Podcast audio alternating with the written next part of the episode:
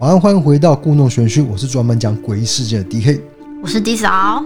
好，那可能有些人不晓得我们是谁，对不对？对，就是很简单的说啊，我们在 YouTube 有经营一个频道，叫做异色档案。是，然后我是 DK，我是 D 嫂。对，那我们的关系是？我想应该是法律上的关系来说是夫妻，合法的配偶。是，对，因为有些人好像以为我只是个女朋友嘛。呃，对，那她其实是我老婆，我们已经结婚了，这样子好不好？好的，哎，好，那我们今天要聊一个东西，对，就是前一阵子有首歌哈，在一部很红的戏剧出现了，但其实这首歌呢，已经出了好多年，它等于现在是翻红的意思啊，它叫做《Last Dance》，就是伍佰的《Last Dance》，对，你很熟这首歌，对不对？所以暂时将你好，对，那你知道这首歌是哪一部戏剧的歌曲？我刚刚唱这样很尴尬，我想说你可以早一点打断我，如果你让我唱了三分快三秒，没关系，你只要回答我的问题。好，这首歌呢很简单，想见你。对，那因为你没有看这部戏，我有看，哦，它出现的频率非常高。你有看吗？我有看，我，我以为你是断断续续的看。我我我看到最后一集。OK，对，反正他入围了很多金钟奖的项目，那这首歌呢也就翻红了。那整部片也是以这首歌做串联。那我们今天要讲的事件，其实就跟伍佰的歌有很大的关系。对，不是 Less Dance 啊。我走音，我真的不太会讲英文。不是 Less Dance，怎么讲？Dancer Dance Dance，反正不是 Less Dance。好，就在一九九九年十一月，伍佰发行了《白鸽》这张国语专辑。那时候的唱片市场其实已经日渐萎靡了，但是白鸽却创下五十万张销售佳绩。你当时有买这张专辑吗？有，我是在那个高雄车站，那时候中山路有一个光南大批发，我不知道现在还，还有吧？好像还在、欸，还在吗？嗯，好，啊，这个不是今天讲的重点，嗯，重点就是说白鸽这个歌词呢，它其实背后是隐藏了一个社会悬案哦，这个是你在官方网站是看不到的。今天就是整理这些资料给讲给你听，这样。那因为我舌头破一个大洞，我好像常常用这个借口，没有是真的，因为我免疫力系统也不是很好，有有的时候真的会破洞。那有时候因为你这个东西讲很快，有时候会打结，你知道吗？所以啊，今天由 D 嫂来帮我们讲述整个世界。反正你这样也不是一天两天的啦，哈。OK，好，我们接下来开始讲。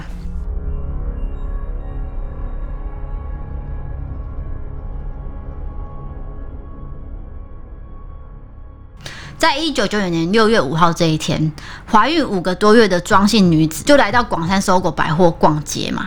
那这个庄女其实她是个孕妇哈，在中午十一点二十分的时候，突然呢有一台墨绿色的轿车就这样冲过来，然后就冲下来两名戴安全帽、戴口罩的蒙面歹徒，他们手持冲锋枪，扫射了百货公司门口四十三枪。那歹徒扫射完就随即离开了，庄女就遭流弹打中，那子弹就贯穿了左右胸腔，马上就送往中山医学大学附设医院。那送医的时候，其实庄女已经瞳孔放大，呈现命危的状态，但在医护人员努力下，好不容易保住了他们母女两条性命。对。那诶、因为台湾不像美国，它枪支是没有合法化，所以一般老百姓不太可能会有枪，遭遇到枪击的几率非常低。很奇怪，不可能无缘无故就对这个百货公司连开了，而且是四十三枪哦，什么深仇大恨，一定有原因嘛。那警方就开始着手调查，结果就发现当时的广山集团总裁曾正仁。他超贷了多家银行，总共三百亿元，所以呢，很有可能是遭到了不明人士开枪警告。那这个真正人他是怎样的一个人呢？他一开始是从房地产赚取了大量金钱，随后呢就创立了广三集团，开了百货公司，还曾经是当时台湾最有价值的单身汉之一。诶，话说常常媒体都会冠上一个什么最有价值的单身汉，那时候好像是他蛮有名的哈。他就是很有钱，然后又单身这样子。对，好，那我们回到这个事件的主角庄女，她送医之后呢，生命迹象逐渐稳定，但是非常不幸的，她的脑部严重缺氧，她成为植物人了。胎儿的状况其实也很不好。在母亲持续的昏迷下，出现脑水肿的症状。就算她平安出生，也可能影响到她智能跟四肢的发育。好，再来讲到警方调查的结果。这时候警方呢，高度怀疑有可能是当时的黑道陈永志做的。好，对，那我补充，陈永志他是怎样的一个人呢？我来讲一些他曾经做过的事情，是你来评断他是怎样的咖哈。在一九九七年的时候，陈永志跟朋友去酒店玩，他跟酒店小姐有一些口角，结果他很嚣张，直接在柜台大厅随意开枪射击，造成一名小姐直接身亡。在一九九八年三月，陈永志又跟朋友来 KTV 唱歌，结果朋友遭到隔壁包厢人的殴打，陈永志就拿着枪不发一语的推开隔壁包厢的门。直接开枪射击，造成两死两伤。同一年四月，他认为某一间的酒店的态度不好，就跟狐群勾党持枪扫射这家酒店，总共一百四十九发，还造成一名女经理中弹身亡。那不只是这样，他还犯下了恐吓取财啊、掳人勒索啊，弄出很多大条的案件。警方会就这样放过他吗？不可能，所以他就被列为十大枪击要犯。陈永志他就于是规划，他要逃到中国。那跑路需要一笔钱嘛？在一九九九年六月，陈永志他就寄了一颗手榴弹给当时的立委林进春，要来勒索一亿元来当那个跑路费。不过没有要到呢，陈永志就先行绕跑到了中国上海。这样听起来，陈永志的后台很硬哎。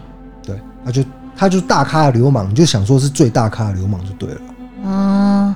好，那从时间点来看，因为广山收狗枪击案是六月发生的嘛，那在六月底，陈永志他就跑到上海去躲避警方的追缉，所以警方是高度怀疑陈永志就是犯下这个广山枪击案的这个嫌犯。对，因为时间上有兜起来啊。对，因为枪击案发生以后，他就绕跑了，对，刚刚好兜起来这样。对，好，那回到这个庄女这边。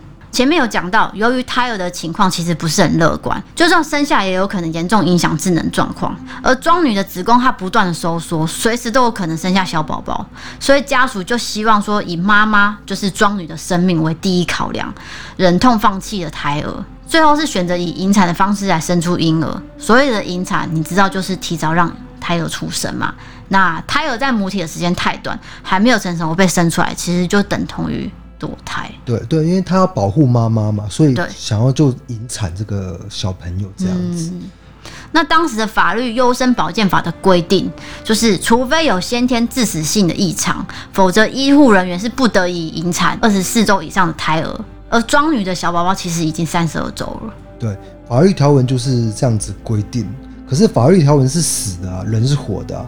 如果你继续再让她怀孕下去，就很有可能。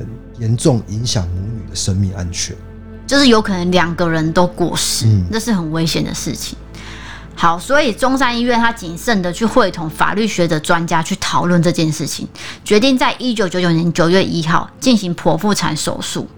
那这个肚子里面呢，其实是个小女孩，那她心跳微弱，无法自行呼吸，她四肢、耳朵、下巴都有畸形的状况。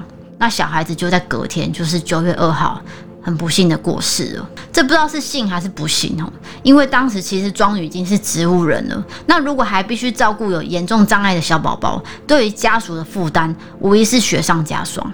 所以小宝宝的离开虽然很不愿意这样说啦，可是实际上是反而让家属减轻这个经济上和心理上的负担。对，那庄女跟她的家属到底有没有获得赔偿呢？对，因为前面我们有提到，当时广山集团真正人跟银行有超贷三百亿元。当时枪击事件，社会其实都在谣传说这个事件一定跟超大案有关嘛。那自然集团的社会观感就很不佳，所以总共以七百万元跟家属达成和解。对，这是七百万，诶，乍听之下好像是一笔不小的金额，但是庄女士终身诶，终身植物人，她真的能够 cover 那个一辈子吗？七百万？嗯，当然是不行啊！而且你要想，他好好的去逛个百货公司，好，那无故却遭到枪击，从一个健康的孕妇成为植物人，孩子没了，如果你是家属，你根本不可能接受嘛。对，我觉得最最可怕是她是孕妇，对，有一个小生命在肚子里面。对，那如果说今天庄女真的不幸过世，那就等于是一尸两命，一尸两命。哦，真正人是赔不起这件事情的，任何人都赔不起。那那我我先补充说明，其实诶、欸，不能够完全推给真正人，因为有些人说，哦，他到底有没有跟三百亿的超贷案有关？这个是没办法证实，嗯、这其实是一起悬案。嗯，好，再来说到真正人，二零零三年，四十五岁的他，他娶了自己百货公司的年轻柜姐，他们年纪相差十九岁。当时呢，他派了六辆哦，六辆高级礼车来迎娶。根据资料显示，广三收购在二零零二年的营业额其实已经高达六十九亿元。这在庄女的妈妈眼中当然是愤恨不平的。她对真正人相当的不满，认为说真正人他对外宣称说有财务危机，但却在追求柜姐的时候出手又那么大方，哦，根本就是表里不一的人。不过呢，庄女的丈夫却认为，又不是真正人开枪的，没有理由去怨恨他。一切就是命运啊！对啊，不知道大家听到这边，诶是怎么想的呢？就是各位听众是怎么想的？到底能不能把百分之百错归给真正人？哈，这个就由大家来评断了。我来说，真正人他最后的结局，在二零零四年，他就是因为广山超贷案的背信罪被判了十一年徒刑。结果呢，因为他很有钱，直接弃保潜逃到中国。直到现在，我们念的现在哦，今天这个 podcast 播出的现在，嗯、仍然是在国外逍遥的，找不到他啦，找不到。嗯，好，那另外一个逃亡的陈永志，哈，他逃到上海了嘛？被怀疑是广山收狗案枪击犯的陈永志，他终于在二零一零年十月二日，哈，在中国深圳落网了，被遣返回台。抵达台湾机场的时候呢，陈永志就被霹雳小组荷枪实弹的压着。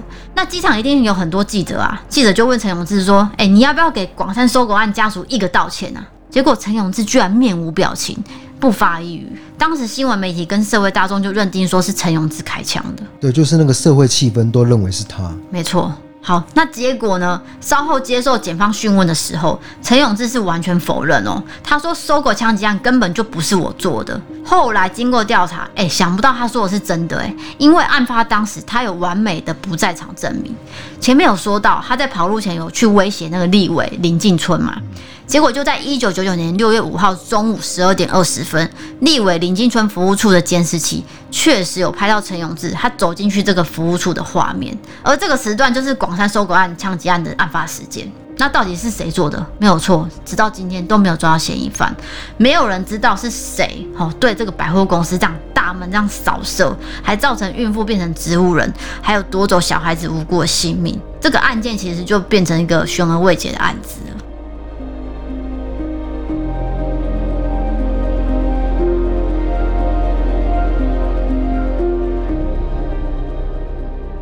好，那回到这个庄女，其实庄女呢，她一直都是伍佰的歌迷。在一九九九年七月十四日，伍佰呢，他亲自哦前往探视这个植物人的庄女。那伍佰呢，回去就有感而发，就写了《白鸽》这一首歌送给庄女。那如果你不是伍佰迷，可能没有听过这首歌。那因为版权关系，我们也不能直接放嘛。那可以，我可以直接唱啊。呃，先不用，就是大家可以搜寻一下《白鸽》伍佰。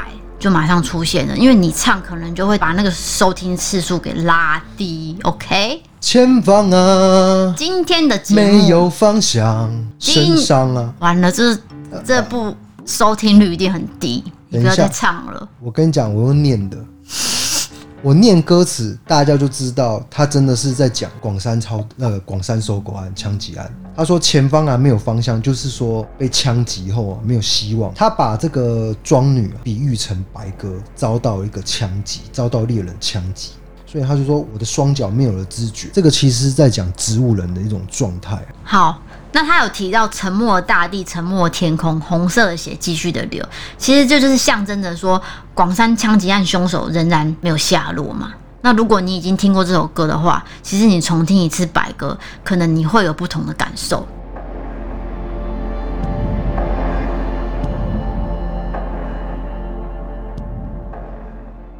好，那今天的事件就讲到这边了，感谢大家收听我们的 Podcast。我们在各大平台，就是 Apple、Google。KKBOX 跟 Spotify，哈，你想得到的平台都有上了。喜欢的话呢，就欢迎订阅。这个订阅其实都有提醒你哦，哈，就是像 YouTube 小铃铛这样，所以我们上节目你就可以马上听到。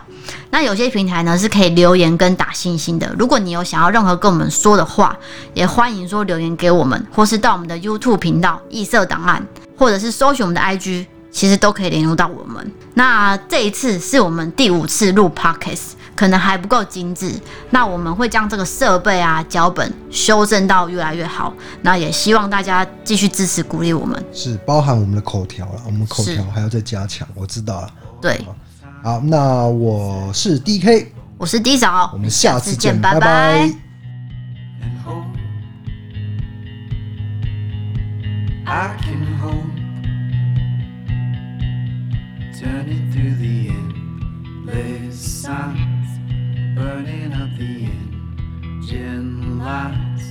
hands, I will hold you to my side.